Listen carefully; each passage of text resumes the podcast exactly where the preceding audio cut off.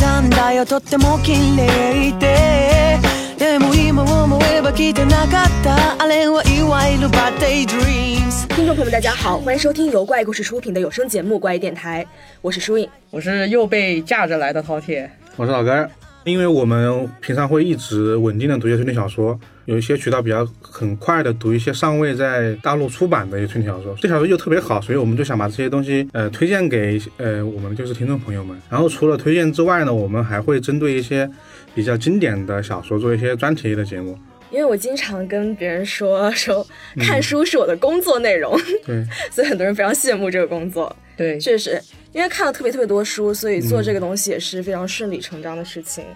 我们这一期要聊的呢是四川悠人将于本月上新的三本系列作品《水母不会冻结》《蓝玫瑰不会安眠》《玻璃鸟不会归来》，对怪异故事简称它为不会系列。就是后面我们会简称为《水母》《蓝玫瑰》《玻璃鸟》。对，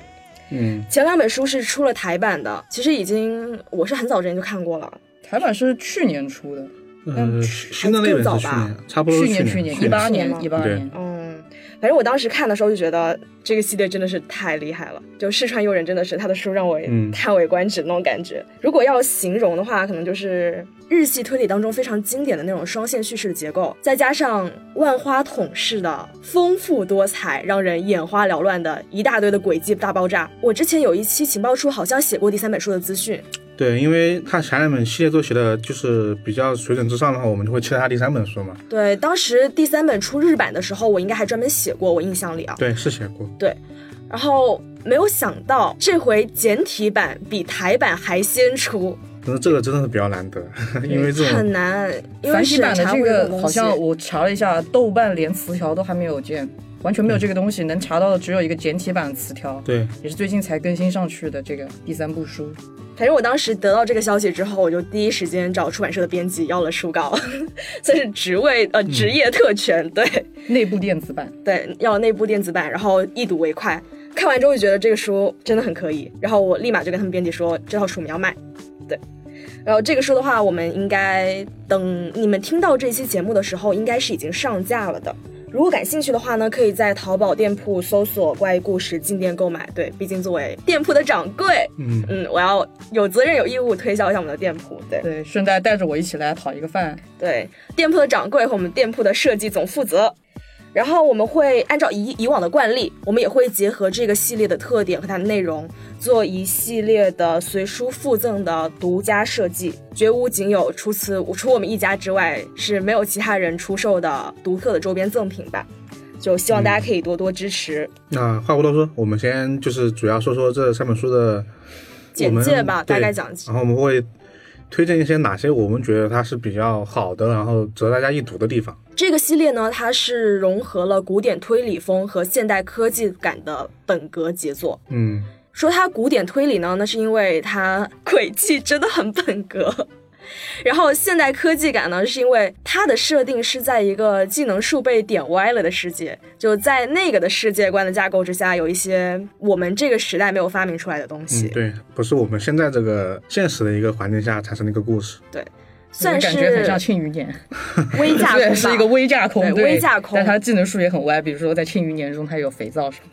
那是他被他自己强行点完的。 一样，我觉得这是一个同一个感觉，因为我同时在看这两部东西嘛，我当时觉得嗯很像，就是你又在一个很符合现实的世界观背景下，嗯但它里边又会有几样东西，哇，一出看你就现了觉得按理来说不应该出现在这个世界的对对对东西。对对，反正这套书呢，它是每年一本的速度出版，连续三年，每一本书都获得了当年本格推理十佳榜单的前五名的成绩。嗯，然后他的第一本书出道作是江山哲也赏的出道作品出道的嘛。对，二十六届获奖。就是赏的含金量是怎样？这个赏寒酱出过《亲戚有误》，然后以及最近大火的《金春昌红》， 最近他的作品还比较就是质量很高。因为因为毕竟日本这些榜单其实真的非常非常多，嗯，但是这个本格推理就 Best Ten 就是三大榜单之一嘛，还是比较有权威性的，在推理小说里面。第一本的话，《水母不会冻结》是非常经典的无人生还模式，嗯、有点致敬阿加莎的意思。对，然后它是属于是挑战阿加莎的那个无人生还轨迹嘛，嗯，就是大概的故事我给我给大家讲一下，就是它水有不会冻结的故事，它发生在那个世界的1983年，嗯然后在那个世界观里有一种有一种新的航空飞行器，它叫水母船，它大概可以脑补成汽艇加上热气球嗯的感觉。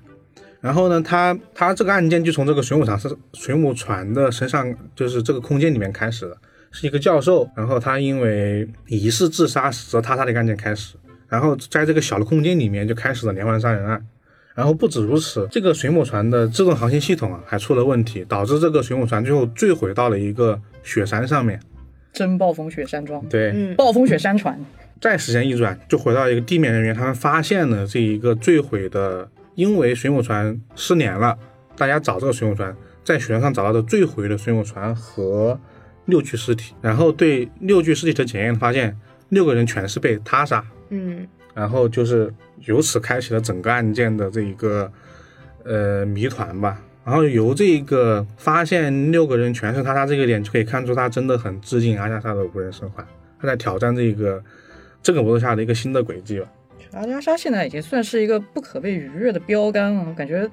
不管是今天我们这个节目里要讲到的书也好，还是我们之前去讲一些影视作品也好，仿佛就是你是个新人，你要出道，你就要先来挑战一下阿加莎，嗯，你过了这个门槛，你才能算是被大家给认可。但是其实有很长时间没有人去挑战这个轨迹，因为真的很难写。上一次对挑战的人是林世情人，嗯是已经这么多年没人写这个题材的作品。然后这是第一本书的一个大概的故事，然后第二本书，干爹你来讲一下。哦，第二本书其实它是紧接在第一本书之后发生的，因为它之所以能称为一个系列，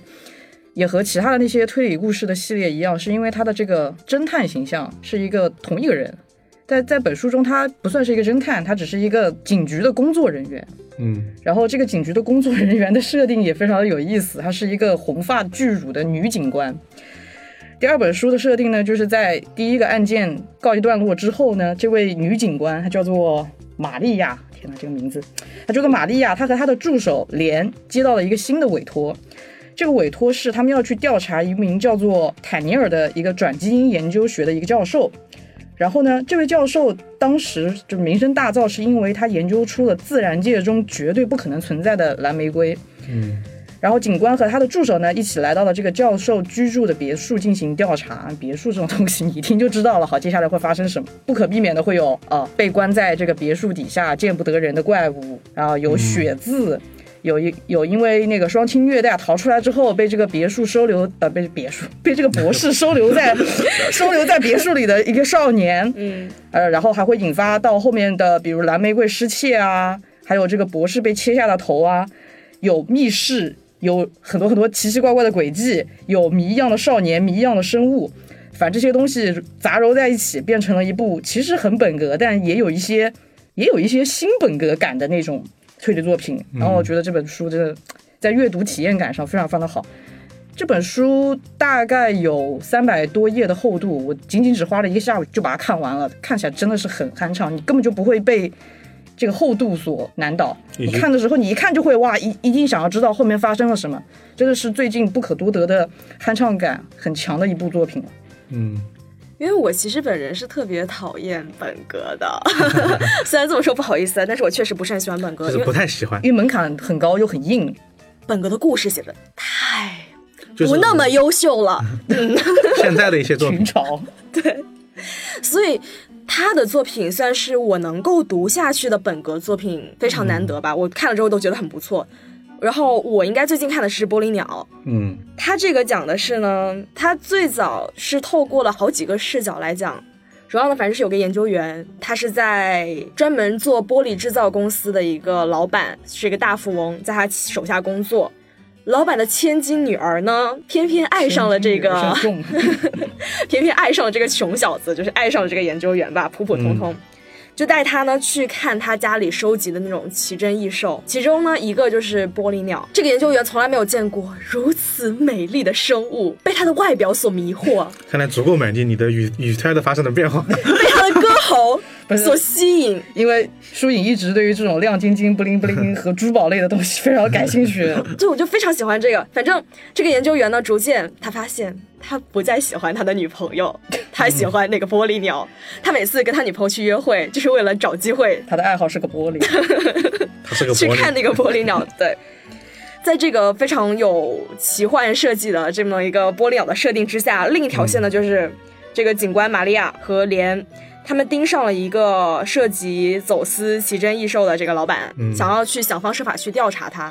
但是呢，他家安保实在是太严密了。然后他们就只能够只能够在周围走访，在走访的过程当中，他居住的那个高层大厦就发生了爆炸案，现场一片混乱。他的那个属下连呢，他这在下面，然后疏散人群，结果呢，非常莽的这个巨乳警官，他一个人爬着救生电梯冲到了顶楼，结果呢，被卡在上面下下不来了。要呃说一下是七十二层的楼梯， 对，七十二层的楼梯，然后在中间呢，整个楼梯就断掉了，他也下不来，逃也逃不走。嗯，在这个时候呢，他正好间接目睹了凶案现场。他发现有人在敲门，隔着逃生电梯的，隔着逃生楼梯那个门，安全门，有人在敲门求救。他跟对方说话，对方没有回应他，然后他就发现鲜血从门缝当中流了出来。警方事后发现，在这个老板旗下的一支研究这个玻璃的科研团队、集体失踪，所以说他们在楼顶上看到的那个五个尸尸体，对，会是这些团队的成员吗？这个就是一个谜底了。嗯，他这个谜题其实也还有一个，就是和我们的第一本书一样，他这个女警官进去之后也发现是五个人全是他杀，对，然后也没有任何一个外人，所送医的点也是无人生还那个模式下的一个谜团吧，是的。一和三的谜题碎片感觉在构成上比较接近，二好像就是跳脱于对这对些对之外。对对对。对然后我们为什么就是这三个梗概我们要一起说呢？就是因为因为有一个巨乳女警官，对，然后以及它的整个世界观的都是一样的，就是我们在呃蓝玫瑰里面你可以看到水母船，然后在布利鸟里面可以可以看到到蓝玫瑰加水母加水船，母船对，然后反正这个作者他特别喜欢我在安利我自己，哎我安利我自己，对对对对，因为它也其实在保持它世界观的统一，然后让它写轨迹吧。因为我们就是我们就说一下这个世界观是怎么样子的，因为前面也有稍微提过，它这个时间线基本上都在一九八三年往后，然后在这个八九十年代的那个时候，对，有一些科技发展，但也不是那么像现代化那么通对畅那种感觉。就比如说他发展了一个这个我们第一本书的这个水母船啊，他们没有飞机，他们他们搞这个东西，非常轻薄的那种材料，可以让它对漂浮在空中。就比较比较比较坚硬的飞行这种形式吧。对。然后他的第二本书里面，他这个是他的科技树点的呢，是他那个转基因，转基因转基因生物遗传系生统物学方面的对东西对，。然后他的第三本书呢，研究的是材料学吧。材料学，它这个玻璃公司，它正在研究的一个材料是，你可以手动切换在玻璃和水泥之间。呃，应该说是它是怎么那个专业名词叫什么可折折射的一个光的一个玻璃，它可以就是把让玻璃和透明和不透明之间没有让我做的想到了转那换个《X 战警》里面的那个白皇后，我想到的是哆啦 A 梦，你知道吧？ 所以呢，它这个世界里面，除了这些点之外呢，它还是没有我们现代这些科技产品的，比如说网络化和信息化是没有的。然后以及他们的 DNA 技术也是，就人的 DNA 的检验技术也是低于我们正常的现在检验水平，，对，它都是第一等的。可能最多就是可以检测一下指纹，对好像指纹是可以检测，但是他对指纹和这个嫌疑人的匹配度上可能也没有那么高，他也不是用这些东西来定案。对，然后它第第三第在它玻璃鸟里面，它就会嗯提到说，我的它这个 DNA 检验技术还没那么的精确到能锁定到，就是一定是那个人，对，就是它也类似于反正这个大概就是一个，他们已经可以打电话了，有电话了，但是不能上嗯网，对对属于介于这么一个状态。我记得第一部的时候，他们在检验那些死者身份的时候，也花了不少的时间来对确定这些死者是不是就是那些失踪的人员。所以在这个检测的科技树上，其实点的不是特别高。对他们相当于是把某些降低，然后再把一些他所需要的一些轨迹层面提高了，可就能是是自一己给自己设定了一个比较适合推理故事展开的舞台，不会因为一些过于高科技的存在而让它的这个轨迹没有办法很好的实现。对，不会像什么强行让别人手机用不了这种，对他这样做反而就是在这个世界观反而合适一对，点，一旦接受了这个设定的话，它是一个对比较不错的展现对对对案件的舞台。因为这个世界观可能就就大家对这些。就是第一本书这种类蒸汽朋克的这种感觉，大家会可能会比较感兴趣的，就、嗯就可以就是找来看一看。对，就有可能每个人都会去脑补一下这个水母船到底是长得什么样子。对，哦，虽然说它那个小说封面上就有画，但是我们都不约而同地觉得这个画的水母船和我们想象中的可能不太一样，对画得并不是很垮，很奇怪。反正在这个世界呢，你可以观赏着蓝玫瑰，听着玻璃鸟唱歌，乘坐着水母船逃跑。反正是一个特别，呃，怎么说呢，有点奇幻色彩有。点奇幻色彩，就是有点我我个人觉得是凡尔纳加宫崎骏合在一起的那种感觉。对对对就对反对，正第一部给我的感觉非常的风之谷，就是有那种对奇奇怪怪的你飞警行官器。去调查的时候，你上不去，你也没有办法用窃听器啊，或者是装什么东西，没有这个对东西。对，但它里面好像有直升机，我很奇怪， 但是它没有飞机， 我还挺疑惑的一个点。可能是为了限制这个航行高度。我记得对嗯在第一部水母船的时候，他有说过，这个水母船是有一定的那个航航道的，这个航道可能是不能超过多少多少，反正他是在细节上反而给到了这个奇幻设定一定的真实感。嗯，反正整体来说，就是我们刚刚说的，它的两者结合就是一个奇幻的世界观嘛，比较适合一些，呃，或者说嗯反正他这幻种想故事的一个展对，开但。他这对个奇幻的世界观一定是跟他的轨迹紧密相扣对的。，但是它一些和我们现实所贴合的场景又是一样的。对，就比如说它会，虽然它没有明说，它里面的忧国啊，嗯，以及 J 国，大家都知道是什么国，嗯对，就是呃有樱花的 J 国，对，然后就是比如说 N Y 市，我们也知道这是啊什对么市。对，对然后然后以及他们这些日本警探，就是美国美国警探这种这种设置，你能感受到一些现实性吧？他没有把你特别的完全嗯抽离出来，抽离出这个世界里面去，反正，所以你接受这个设定是非常轻松的，我觉看得人很吧，轻我觉松得，。 我可以直接非常轻松的代入吧。我觉得这个设定是这样，就是嗯如果他并不是为了给他的轨迹一个后门，那这个设定我觉得是可以接受的。因为有些设定其实是他这个轨迹圆到后面没法圆了，硬扯出一些设定来告诉你，哎，你可以那么那么想。那这样子的一些奇幻设定，我个人感觉是比较不能接受的。但这部它算是设定服务于轨迹，对，他并且他他在最开始的时候是努力展开了他的设定。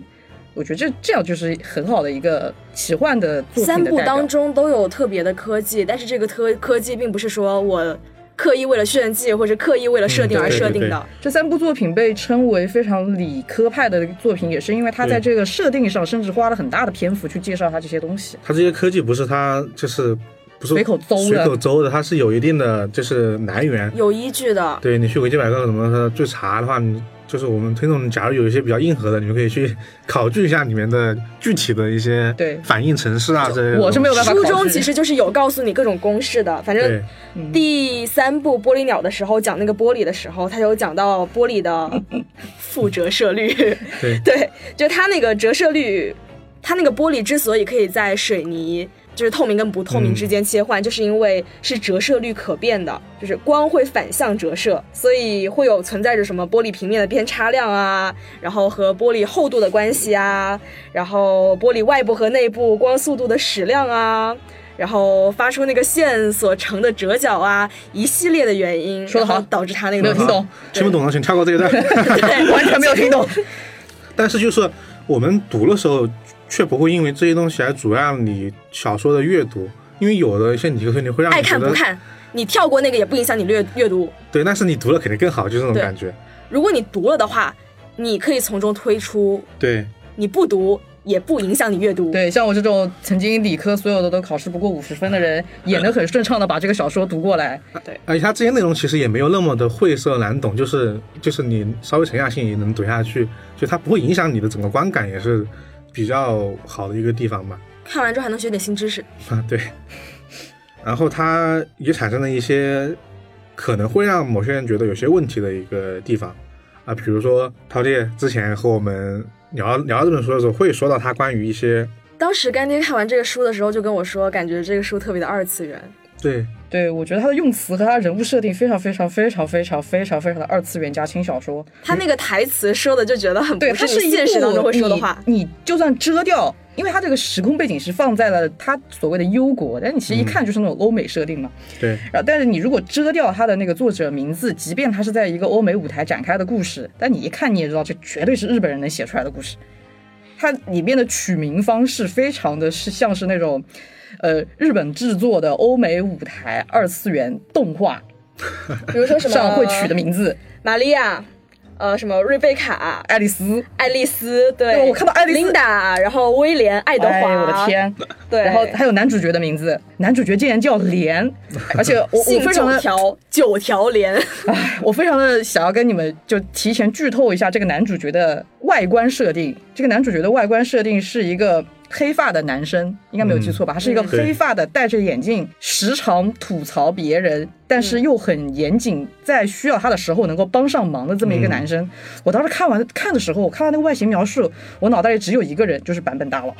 就非常非常的像。我想的是另外一个人，去年决赛晚餐后哦，对对对对对，也有里那个面那感个觉。管家，你知道吗？对对就对，也是是那个管家，哦他非常像那个管巨家和毒舌，然后是是近是视眼镜，头发也梳的巨好，然后就一推眼就开始吐槽那种但感觉。他跟女主的关系，我有的时候觉得有点像黑执事里的塞巴斯蒂安的感觉，对，有点反正就是非常典型的保护在是公主身边的骑士，对反正就是在公主需要的时候，但是他嘴又一定很会臭出现，对，就是这种感觉。就是日本人的经典那一套，无论电视剧还是电影还是这动画产品，都会有那些热血警探加一个这种就毒舌助手这种感觉，对，就反一正个就是会一帮个他处理善后的这么一个对对对非常稳重的助手，一个没头没脑，一个就是行车缜密，但是每个脑都不高兴。一个负责莽以及巨乳，对对对，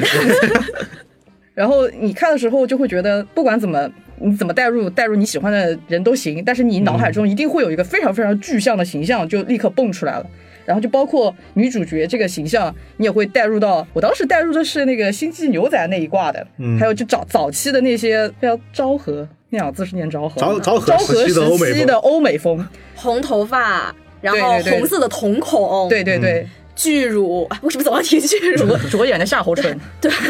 就是呃模特儿身材，任何一个路人提到她的时候，都会觉得她非常的在引人人群当瞩中目对引人瞩目，人群当中一眼就可以看出来，但偏偏是那种非常莽的、 对，非常然后莽的性格。就是被被疯狂多人的吐槽，不止不止助手，还有其他一些人也会疯狂吐槽他。对我看到这个地方的时候，我觉得这个点可能是一个双刃剑，就是你如嗯果愿意接受这一切设定，比如说你本身就是一个二次元爱好者，嗯很喜欢 A C G 这一挂的，你会觉得它很有画面感，它每一幕的描述其实都很有画面感，包括对甚至话让上我，觉得很亲切， 对对对。但是如果你会不喜欢这样的设定，你可能会觉得他的人物形象很脸谱和很标签化，就你想到这样这样的人，你就会直观的感受哦，他就应该是一个，比如说很莽撞的人，想到这样子的外形，你就会觉得哦，他直观上应该是一个很严谨的人。这个方面怎么说呢？就看大家喜好吧。因为他的侦探确实不是一个主要人物，虽然我们以主角或者说来称呼他，嗯那其实更多是一个试点人物，就是它这个整体都是双线来讲，一条线呢是侦探那边的事情，嗯，侦探在追逐这个案发现场；另一个呢是实际发生案件的现场。然后就像刚才刚刚说的那样，就是你不接受的就就会觉得他没有深挖，人特别的简单，反正这他两个点是没。有在用于塑造侦探形象，对对对，他侦探也不是一个很重要的形象，在他这个过程当中，对他反正就对对对负责吐槽和喝酒，对但他也偶尔也有那种灵光一闪的机智场面，然后导致这个案件最后被他所侦破了。但那个也就很少，可能就寥寥数笔，所以作者并没有琢磨在他们身上。它其实主要讲的是整个案件的故事，就凶手凶手背后的故事。他对嗯凶手的故事身世的挖掘特别的深入。对我也会觉得看的时候不觉得它是一部推理小说，更像是只是纯粹的去看一个故事。这个故事发生在那样那样的情况下，并且包含了中间有一个小小的轨迹，嗯嗯，啊，他其实我不会觉得他有点二次元，反而觉得他有点还是之前说的，就是日本那种是就是幻想故事的感觉，就是没还会碰一些很莫名其妙的台词。哦，就是就算是那样的我，也配拥有那样的你吗 就？我不知道是翻译问题还是什么，我之前看台台版感觉不是特别那个中印二象印象深刻，然后我看了一下简体版，然后我我就摘了一句台词一两句啊，第一部里面的就是水母威斗间里面的，就是说所以啊，可不要因为让水母就觉得自己没用呀， 就这种不台要 词想。 了，但是他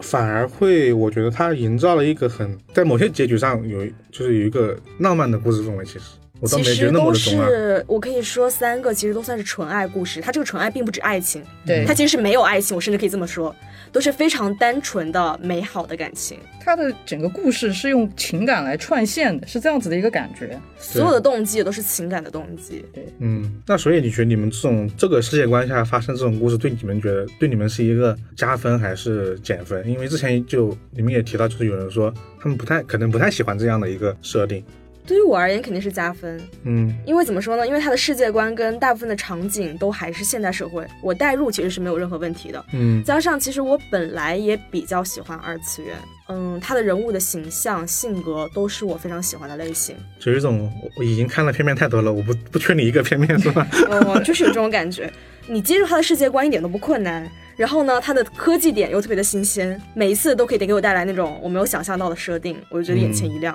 我当时看到第二部的时候，因为第二部出现了一对白色头发、白色瞳孔的母女，嗯，她在这个现实的设定上说是因为白化病，但是我不管，我就觉得她很 二 次元。嗯她这个设定非常非常像《圣杯之战》里的人物，所以我看的时候打开了网易云，点开了圣杯专题，打开了专题音乐。一听，我觉得 OK，这个东西放着我渴 BGM 了看书 放这个 BGM 完全完全完全可以融入进去。怎么说呢？它不但不但不跳脱，还挺有代入感的，就觉得好像它就是为了那样的设定而怎么说呢？就为了营造出那个氛围，对对对对描写这对个对场景。对，我以为你要说一句“白毛天下无敌”呢， 因为好多好多不不可剧透，白猫有没有天下无敌，就让你们自己去看吧。嗯，因为我我我倒觉得我还比较喜欢这种，是因为它有些就是有的推理故事，它可能在一个新的世界观场里面，它会有一些新的内容。嗯，就比如说我们刚刚有提到它的世界观这些科技啊这些层面的东西，那它一定会有一些在此之上所产生的一些不一样的推理的环节啊，或者说一些轨迹的设计。所以我对这些东西还反对还比较期待。嗯，整体说来，其实我们本来是准备有一个问题的，就是会不会觉得说不会像一本推理小说，现在说下来反而没这个问题。我我是觉得它确实不像推你理小觉得他觉说，得不嗯像吗？但它像不像不那么重要。我是没有拿它在当推理小说看，因为你如果拿它当推理小说看，就还是期待值的问题吧。你拿不拿它当推理小说看，你内心对它的期许其实是不太一样的。其实有很多书，我们去界定推理小说本身就是一件非对常困难的事情。就比如说像是之前的《圣母》，嗯其实像这种，很多时候我就觉得叙述性轨迹算轨迹吗？你在故事当中其实是不太体现到，比如说呃密室杀人啊，嗯或是案发现场的一些什么东西。所以我觉得也不用太去在意这一点，很多对人都总是去跟我纠结这个推包括理不这推个理话的题问衍题。生出去的时候，之前是不是还有讨论过说东野圭吾到底算算不算是一个严谨的推理作家？也有很多人认为他只是一个社会学派的作家，但我嗯觉得这个东西没有必要去强行定义他。看一部小说，它好看就是好看，不会因为它是推理小说，你觉得它就特别好看。它不推理是推理小说说它毕竟也是小说，你可以把对它放在一个小说文学作品的一个范畴去看就它，是看一部很硬核的故事，或者是看一部很新奇的故事，我觉得这样子来理解，对我个人而言可能会舒服一些。那我可能还是把它当成推理小说来看的，因为它还是够本哥。对，因为它其实很本格，它只是就说给你的故事发生地换了一个场景而已。呃，对于喜欢看故事的人来说，我觉得也是非常不错的。至嗯少他所有的感情线、所有的动机，甚至让人看到最后会想落泪的冲动。因为怎么说呢，其实本来说谜团和故事其实这两个不冲突嘛，嗯你有一个很本格的一个谜团破解一个推理的一个过程，嗯我们把它定成推理小说嘛。嗯，但这些东西和你一个完整的我们比较喜欢的故事本来本来就不冲突，对只是现在有一些这种割裂比较严重的情况出现，所以我还是把它当个推理小说看的，因为就是我本来觉得那个推理小说的发生地不一定要在真实的世界，嗯然后以前我看的时候，我也不觉得那些世界是真实的，因为总有一些你对不上号的东西。嗯。其实仔细一想哦，我觉得这个他这三部小说应该不算是双线，可以说是三线吧。就是有两个是主叙事线，还有一个嗯是经常时不时出现的插叙。这个插叙都是发生在过去的事情，嗯，这个发生在过去的事情就是动机。看到开始的时候，你会觉得莫名其妙，你甚至不知道这个故事当中的主人公是谁，嗯，会觉得为什么经常我在讲正常的事情的时候，莫名其妙插入一段。对，我觉得之所以会让我有很大的二次元感的原因，也是因为它这个叙事方法非常的像影视作品，尤其是那种动漫作品中会经常出现的，先给你一个群像的视角，然后咔嚓，这些人就死了。因为如果你是用正常的线性叙事的话，这个最开始出现的人，你肯定会把它当成是主角来对待嘛。但是如果是那个动漫作品中，就觉得好像还挺常见的，上来主所谓的主角团被团灭了。然后又出现了新的人物，再来引领这个故事继续往下走。从头到尾都是被谜团萦绕的，你一开始就带着这种探索的心去看，嗯，然后随着看的过程当中，你的谜团不但没有解开，反而更多 了。反而更迷了。对，反而更迷了。但是当你看到最后的时候，你会发现所有的一切都是对得上号的。嗯，对，每一个线索在前面都是有伏笔，都是有铺垫的，只是你有没有注意？以前有一些想不明白的事情，到最后他一给你点拨，但是你有种会不会恍然大悟的感觉。但是你会不会觉得说，他这个破案的过程其实有点像柯南，就是那个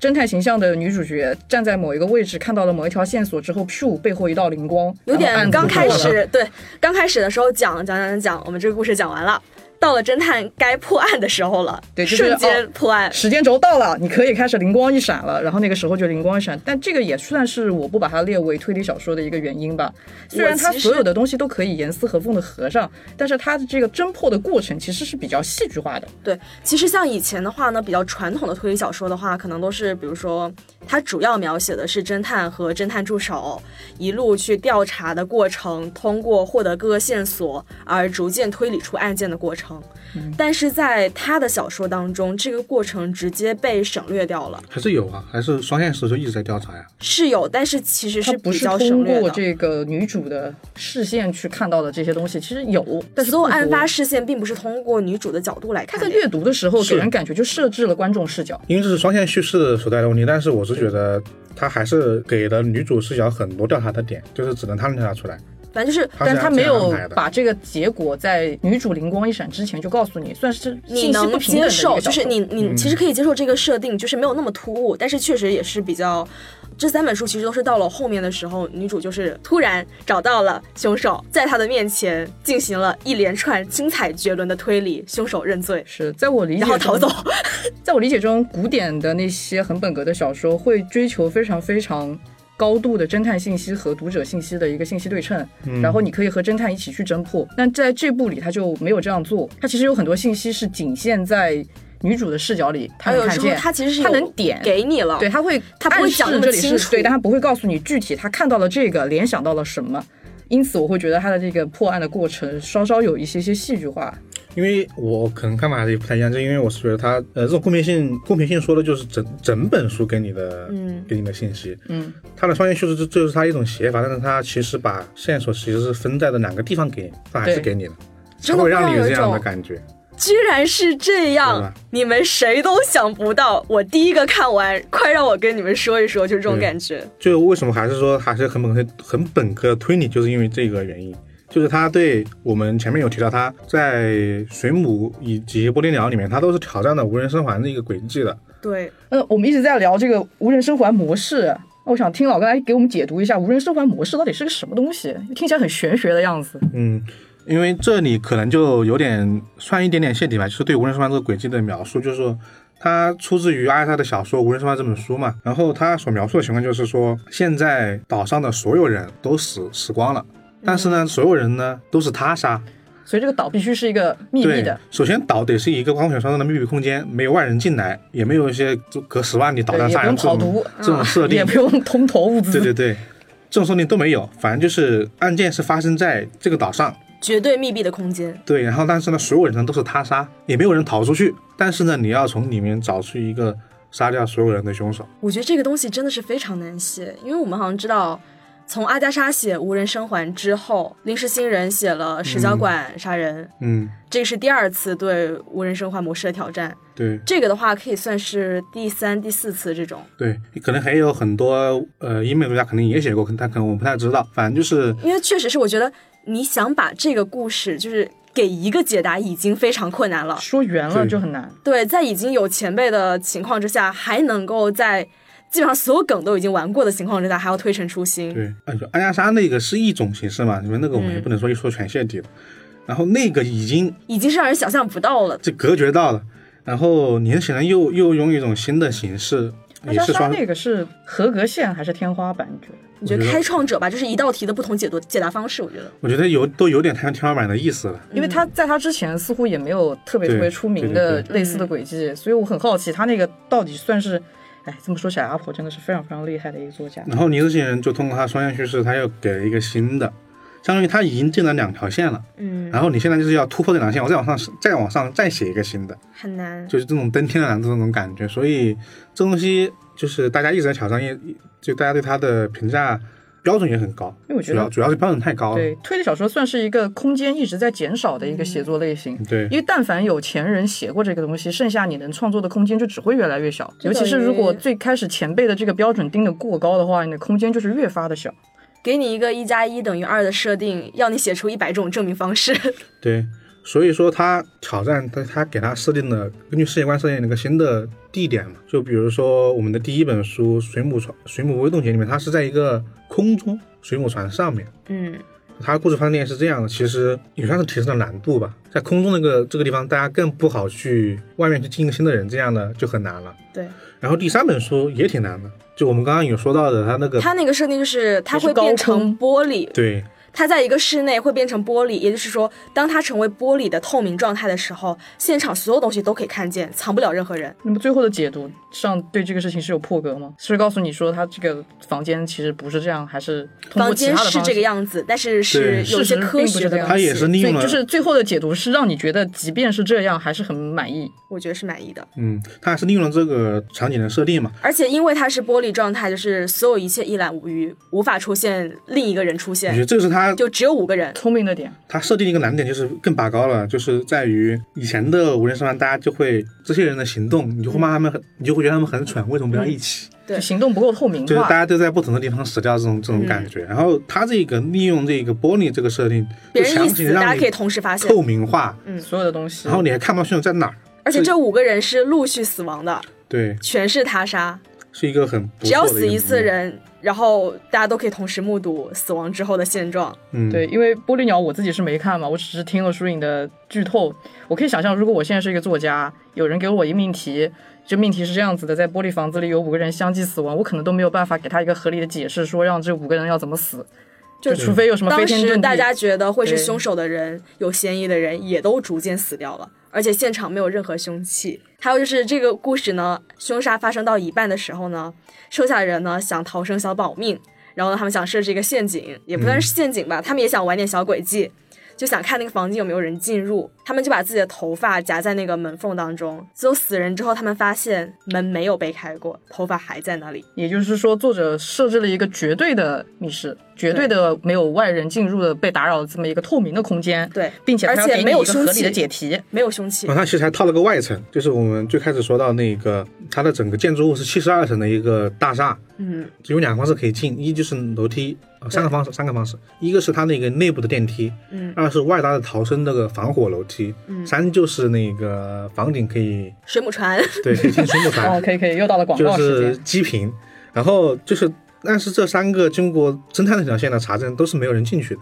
嗯，那个时间点是没有人可以完成那个作案的，所以就是呃粗时浅间的简答也被作者自己砍掉了，就是告诉你这对个题我一定要强行的非常拔高，拔到你们在一时之间都没有办法去解题的这个情况下，再来告诉你一个合理的答案。他每次都从用他这个设定，把他谜面上的就是那个外部进入的可能性给砍掉了。啊水手船也是，水手船我们刚刚也说它是在空中发生的一个对案件嘛，那其实空中只死了几个人，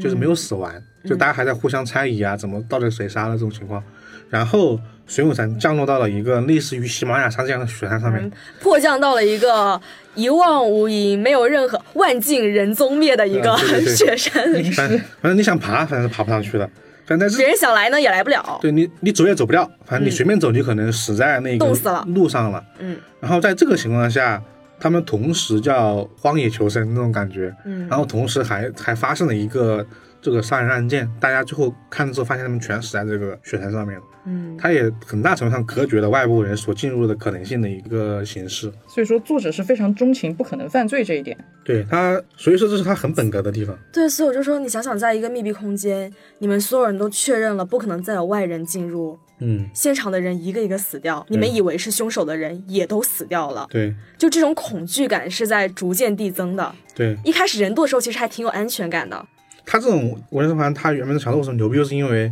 它越死你越紧张，越慌，你越本以情绪为会被扣住，对，对本以为嫌疑人是可以通过排除法来排除，对你死到最后只剩两个的时候全，死你在某了一位某一位嫌疑人的视角上，你就会觉得啊，不是我呢，总是你了吧？最后就告诉你，对其实也不是这么回事。而且他这种就把你和故事里面的人物的心情其实是已经绑在一起了，因为他们也在想，他们也在想，就是说，一是诶怎么逃出去，二是凶手是谁。对对对，就是刚就是他们说到的，就是说，凶手到底是谁？然后你死了，你死了，我怀疑的人都死了，最后只有我和你了，那不是你就是我，那到底是谁？就这种但是这种我俩都猜死忌了也是 对对他们还会互相猜忌，然后你也会跟着猜。那最后在他们的视角，就是小说里面的人物里面的视角，他肯定就说，哎，最后他会误入某一个人死亡。嗯，那在我们读者视角就会发现，连最后一个人也死了。这种他是把你的把你的紧张感和那种悬疑感都已经推到一个很很高的一个层面。对，然后其实，呃，不止这两本书啊，它那个蓝玫瑰，它也是其实在一个是一个密室，对，蓝玫瑰它不算是无人生还模式，蓝玫瑰是一个纯粹的密室，对，但是密室这个事情就不能多讲嘛，一讲就泄底了，所以只能说蓝玫瑰是一个密室杀人案件。虽然这个密室只死了一个人，对，，虽然他只死了一个人，但是他的死还是和他最后的轨迹都算是挺有意思的。对它这个制造密室的动机特别的不一样，他密室我第制一造的次见手到法也挺不一样我第一的。次见到这么神奇的动机，你这个就是大家可以就是很大程度的期待一下，对，但是这个动机真的是非常的合理，甚至可以称得上是悲壮。对，我看到最后，我真的是觉得，哎、这个动机算是，如果你是当事人，你可能也会这么做。这也是这三部小说比较神奇的一个点吧，就是可能普通的小说你会带入到侦探的视角，但这三部小说不太一样的地方在于，你可能会去带入这个嫌疑人的视角。你永远都可以获得凶手的视角。对，就是他也是他，我觉得这是凶手为呃不是凶手去了， 就是为什么作者特意安排这一个双线叙事，他我觉得他不仅仅是说为了他的轨迹能够骗到你，或者说让他的轨迹更有谜团，而是他其实双线叙事为了他的这一个轨迹就他是不我是可以像打动是你对，他这轨迹算是像是烘托这个嫌疑人的一剂佐料。对他的轨反而迹，把他的嫌疑人提到了一个很高的高度，就觉得他，如果你是他，你势必会这样做。他的轨迹就是一直在服务他本身的故事，故事，因为我这么说吧，我是一个杠精，很多故事我不喜欢本格推理，都是因为我觉得动机实在是太扯淡了。嗯，我根本不能接受那种动机，觉得完全是站不住脚。但是呢，你如果要花大篇幅的东西来写这个的话呢，又会使得你本格的部分被削这可弱能。就是个先有鸡还是先有蛋对的这个问题平衡的非常好，而且可以说他对实际的过程，就是可能呃动机啊这块剧情故事的描述，可能他真的有的时候只有寥寥几笔，但是到最后你揭晓答案的时候，你会被感动。你会觉得哦，是这么回事。对，而且你会站在凶手的层面，你会希望他能够脱罪。就如果你进入凶手视角，你会觉得这整个故事有一种独特的浪漫性，就是啊，我这么做，我真牛逼。对我反而是非常喜欢这种模式的，就是要么是、嗯它就是一个非常纯爱的故但事哎是，传统又不传统，对，所以觉得很不错。其实故事是会觉得很传统，但是在有些比较新本格小说里面很久没见了，也不是说没有，就是很久没见了。把这样子的一个故事放在了推理小说的轨迹的一个壳上，然后再施以这样的叙述的手法，三者综合到一起，会给人一种很不一样的独特体验。就是你对其中任何一点，其实你都没有过高的期待，但是当他们三者达到一个统一的时候，嗯会有一种奇妙的化学反应。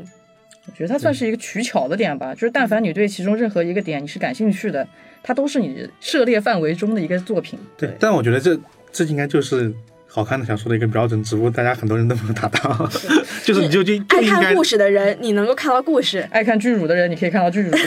你就应该拿到这些都都都要达到才是，就就为什么东野圭吾的就是那两本小说大家都会给那么高的一个评价，就是因为它已经到一个很极致的一个结合了。就是他这部小说和东野圭吾有一个点，在我这儿比较一样，不是说他们的内容，而是阅读时长上。嗯我一般看东野圭吾的小说大概是在四个小时左右，因为我看小说也算是比较快的那种。嗯，我看这个小说可能也是在这个时长，这种就是属于易读性特别强的。就虽然它是本格，但是真的很好读。虽然它有一些非常拗口的理工科的知识，我可以说，那个之前在看那《喜鹊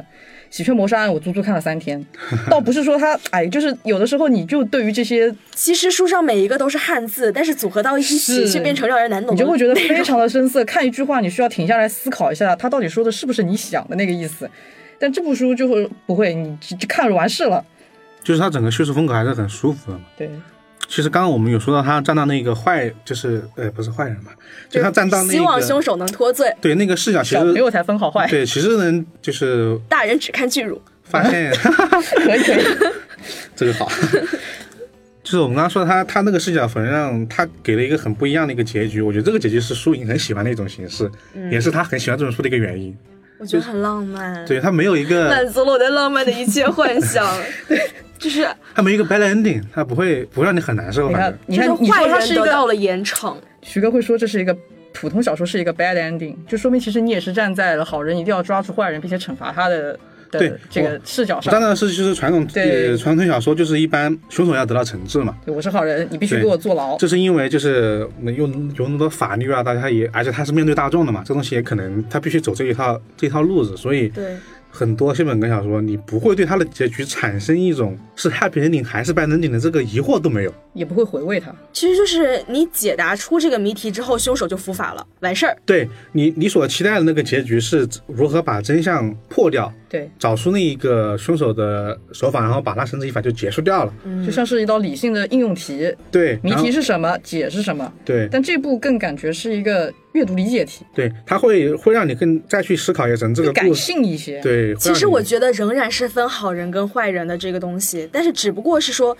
凶手未必是坏人，只是大家立场不同。对，立场不对同而已。每一个凶手其实都有自己的苦衷，他背后其实都背负了一个嗯。背负了一个故事在我这们这里样。会不会被人骂三观不正？没有，我是觉得这一点其实和呃柯南吧，嗯拿柯南举例子，柯南里面其实很多凶手他也给他刻画了一个正当性，嗯，就是比如说我的姐姐被你们怎么怎么样了，对然后或者说类有的似时于候可这种能，，因为我之所以会比较喜欢这个结局，就是哪怕坏人逃脱了，嗯，我也觉得它是一个看着非常舒服的一个结局，就是因为有的时候好人跟坏人的界限不是那么绝对的，凶手他未必是一个十恶不赦的坏人。嗯，因为他前期可能铺垫到了每个凶手背后其实也都有自己的故事，嗯，他的动机是非常合理的，你能够接受、能够理解这个动机。可能他只是采取了一些我们在三次元中不会做的极端的行为去合理化这件事。嗯，算不算我们三观不正？我觉得倒不是，是因为我们以往看的一些，就是我们还是说刚刚那个柯南，就是他的作品，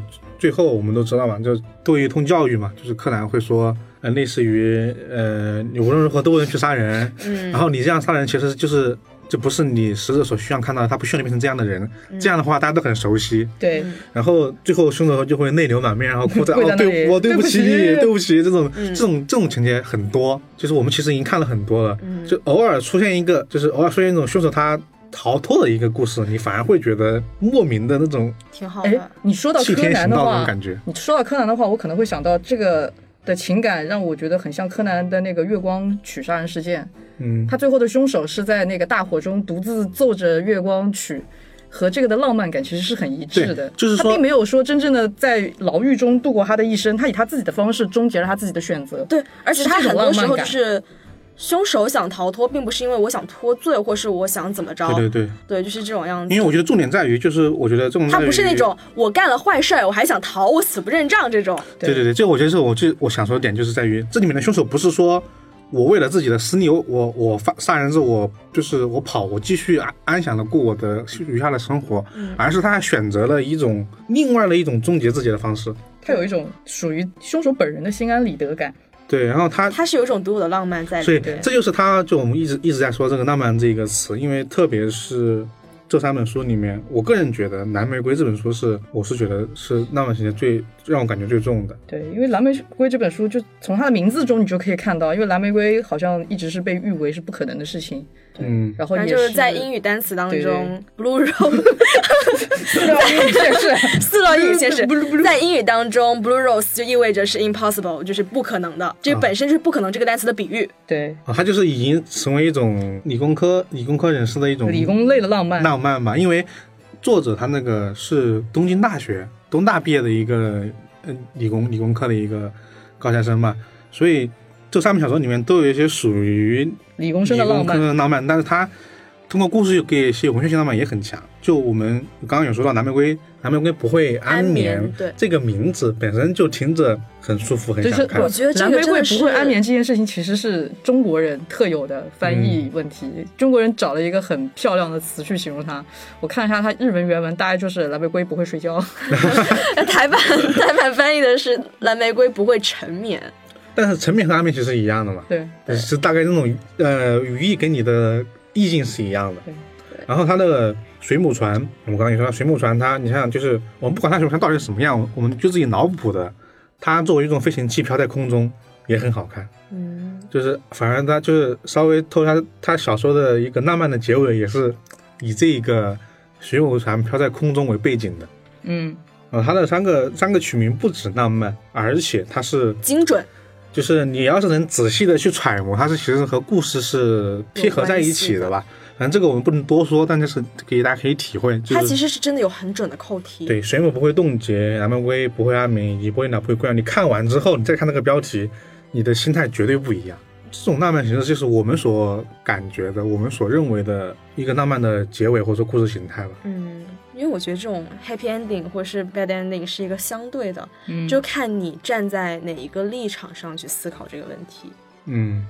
我当时看完的时候是啊，没了，这是最后一页吗？因为我拿到是电子版，我还反复的翻了一下，甚至我当时有这个想法是，哎，我要不要去问一下，是不是我这个版本有所删减？嗯，我其实都没有意识到它算是一个真正的结尾。我当时就很强烈的感觉是说，嗯，是不是还有什么后续？然后后来仔细一咂摸，觉得其实停在这儿就好了。它算是我不能去定义它是一个 good 还是一个 bad，只能说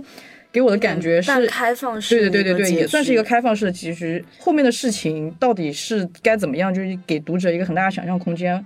不定义它的好坏，我只是觉得可以算是一个可以细细品味的一个结局。就是怎么说，就是能让你觉得有余味吧。嗯，就是能让你多看完之后，可能在脑袋里面再多想一会儿的一个结局。这或者个是故事感到有已点经遗结憾束了，但是又还对没有结束。对对对，就是可能就是你可以用宫崎骏来做个比喻吧，我们就是很多宫崎骏的故事看完之后，你有一种类似的感觉，对，就是你觉得故事到这儿就该结束了吗？那种那种那种情感你是会有的。嗯，它不用作者的上帝之手给你一个强硬的结局。对，我觉得对每个人都可以给这个故事画一个自己理想的一个结尾，其实这也算是一种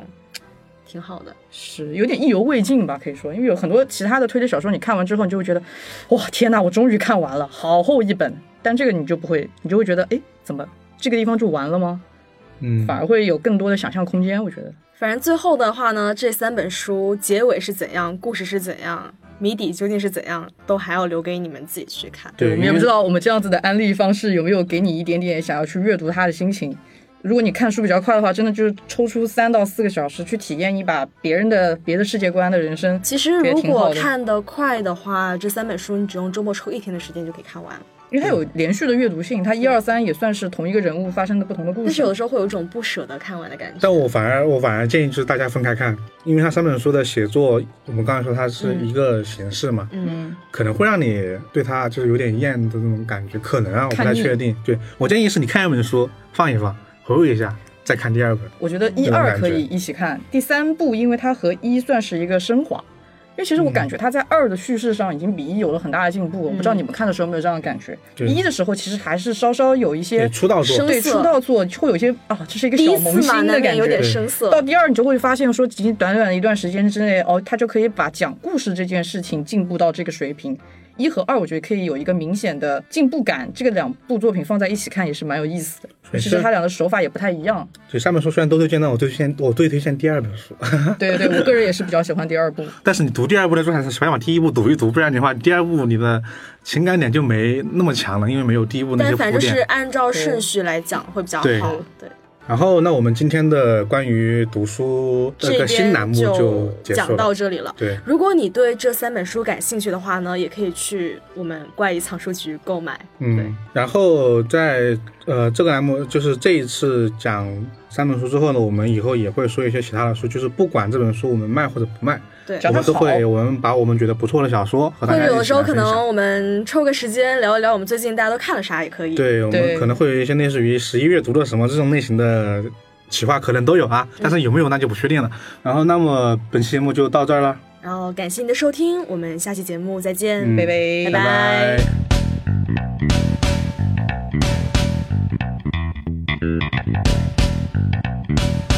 感谢大家的收听，欢迎在各大音频播客平台订阅和评价我们，搜索“怪异电台”即可。